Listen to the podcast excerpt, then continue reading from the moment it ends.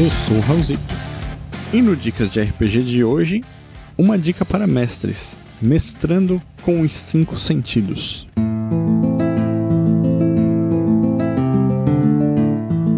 O Dicas de RPG é um oferecimento da Bardos Shop, bardosshop.com.br. Acesse e atualize já o seu guarda-roupa.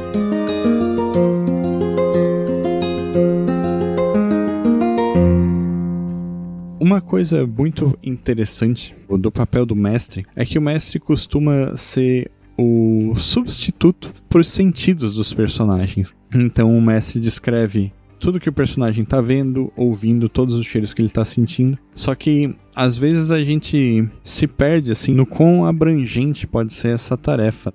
Quando isso acontece, a gente acaba muitas vezes se limitando a uma descrição visual do que os personagens estão vendo e perdendo a oportunidade de criar cenas mais memoráveis para os jogadores. Então, o objetivo dessa dica é justamente é, lembrar os mestres de que existem vários sentidos no corpo humano que podem ser explorados para criar uma cena memorável. Então, o primeiro, mais óbvio de todos, é a visão, né? A visão, ela é o principal sentido do ser humano, digamos assim, né? A gente costuma se guiar no mundo através da nossa visão, a ponto dela inclusive afetar outros sentidos, como o nosso senso de equilíbrio. Às vezes é mais difícil de tu se equilibrar quando não está enxergando, ou às vezes também é um pouco mais difícil entender o que uma pessoa fala quando tu não está enxergando ela. Podem fazer esse experimento em casa. Depois digam se eu tô certo ou errado aqui. Mas é, justamente quando a gente descreve a visão dos personagens, a gente está dando a primeira impressão do que a pessoa está vendo. Então, por exemplo, imagina que os personagens são investigadores e estão chegando num quarto onde um crime aconteceu, eles têm que investigar. Aí tu, como mestre, pode descrever. Vocês abrem a porta, veem que tá tudo desarrumado, móveis estão derrubados no chão, tem um, um vaso quebrado com uma planta caída no chão e terra espalhada, a janela está aberta e vocês veem uma mancha de sangue na janela.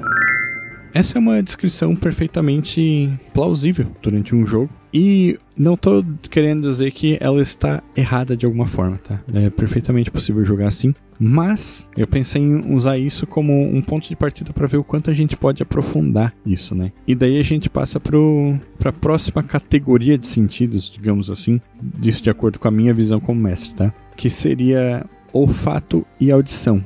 Geralmente são sentidos que, quando a gente descreve, eles vão revelar é, muito dos detalhes do que está lá e muito do clima que se quer passar. Então, por exemplo, voltando à nossa descrição anterior, os jogadores, os personagens abrem a porta, vêm os móveis no chão, vem o vaso quebrado, vem a terra, vem a janela aberta.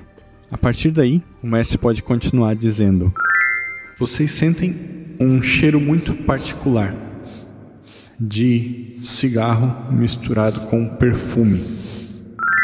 E a partir daí, pede um teste para os personagens para ver se eles lembram de onde vem esse perfume ou onde eles já sentiram esse perfume antes. A audição, ela também pode servir nesse sentido, né? Então, se o mestre quiser, por exemplo, que os jogadores encontrem alguém lá, ele pode justamente dar essa pista dizendo que eles escutam uma respiração ou escutam alguém se mexer. Ou então pensar na ideia de dar um clima. Então, se é um, um hotel numa área um pouco mais nobre da cidade, digamos assim, eles podem estar tá ouvindo sons distantes de, de música, de uma balada vindo lá da rua, por exemplo.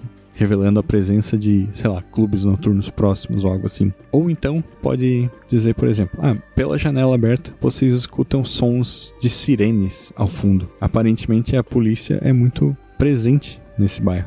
E isso já causa uma impressão totalmente diferente então, não é algo que necessariamente traz algo novo para a história, mas que justamente ajuda a construir o clima dessa narrativa. E a terceira categoria de sentidos, digamos assim. Eu digo categoria nesse sentido de que nem todas as descrições vão servir objetivamente para os jogadores, mas que vai ajudar a compor a cena, né?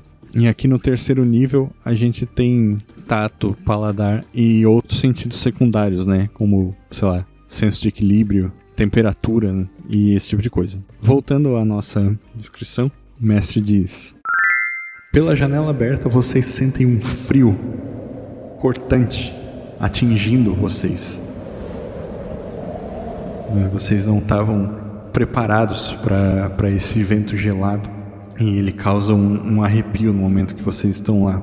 Ao caminhar pelo chão, vocês sentem cacos de vidro e cerâmica estalando sob seus pés.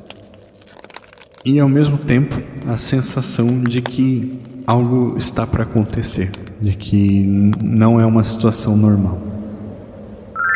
E aqui eu, eu abro um parênteses para essa pequena licença poética de imaginar o, o paladar como essa ideia do, do instinto, né, da intuição, que, que é algo que a gente tem que tomar cuidado para não ditar o que o personagem está de fato sentindo. Pelo menos não sempre, às vezes é importante deixar o, o jogador tomar o controle disso. Mas justamente essa ideia do instinto, da intuição, é algo que, que a gente pode associar instintivamente aos nossos sentidos, né? Como se fosse uma manifestação do subconsciente diante daquilo que ele está vendo. O personagem não necessariamente sabe o que está errado, mas ele sabe que tem algo de estranho ali. E aproveitar também dizer que essa dica é aplicável e muito bem-vinda às cenas de ação e de combate, por exemplo. A gente, quando joga com miniaturas, principalmente, muitas vezes tende a ter uma visão muito analítica do combate, né? De tu ver onde a tua miniatura tá, onde os objetos na sala estão, onde os inimigos estão e, e parte disso, né? Para interpretar o personagem.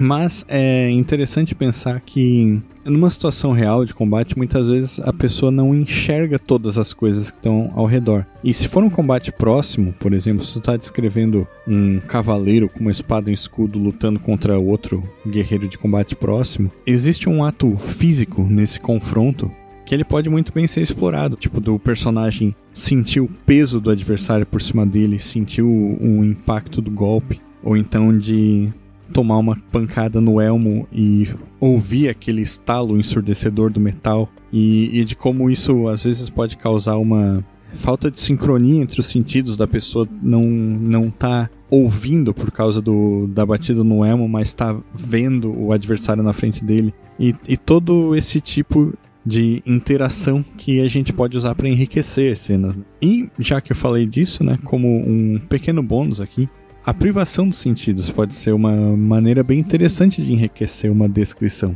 Voltando à cena que eu descrevi inicialmente, imagina que, ao invés dos personagens chegarem na sala e simplesmente verem tudo como eu descrevi da primeira vez, eu tivesse dito: Vocês percebem que a luz não funciona. A única iluminação é a iluminação que vem da rua, do céu e das placas de neon.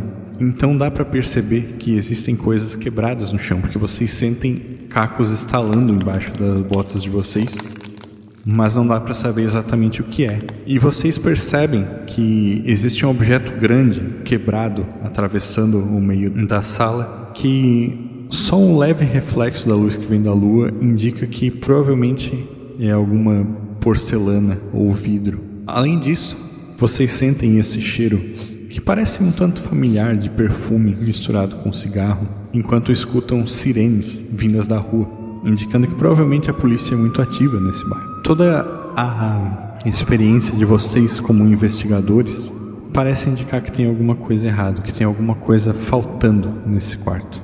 O que vocês vão fazer? E é isso, espero que tenham gostado, espero que essa dica seja útil para alguém que esteja ouvindo. E agora eu passo o dado para o próximo mestre.